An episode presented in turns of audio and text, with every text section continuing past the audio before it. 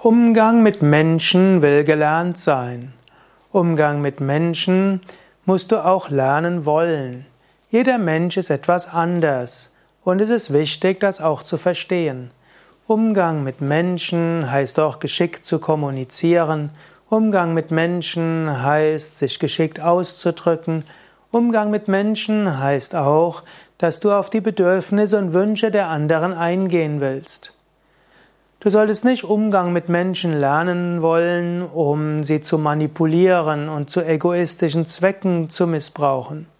Lerne Umgang mit Menschen, um mit anderen besser zusammenarbeiten zu können, um Liebe zu spüren, um nicht so schnell wegen Missverständnissen in Ärger zu kommen oder Enttäuschung. Umgang mit Menschen zu lernen hilft es, mehr Liebe zu haben und gemeinsam Gutes zu bewirken.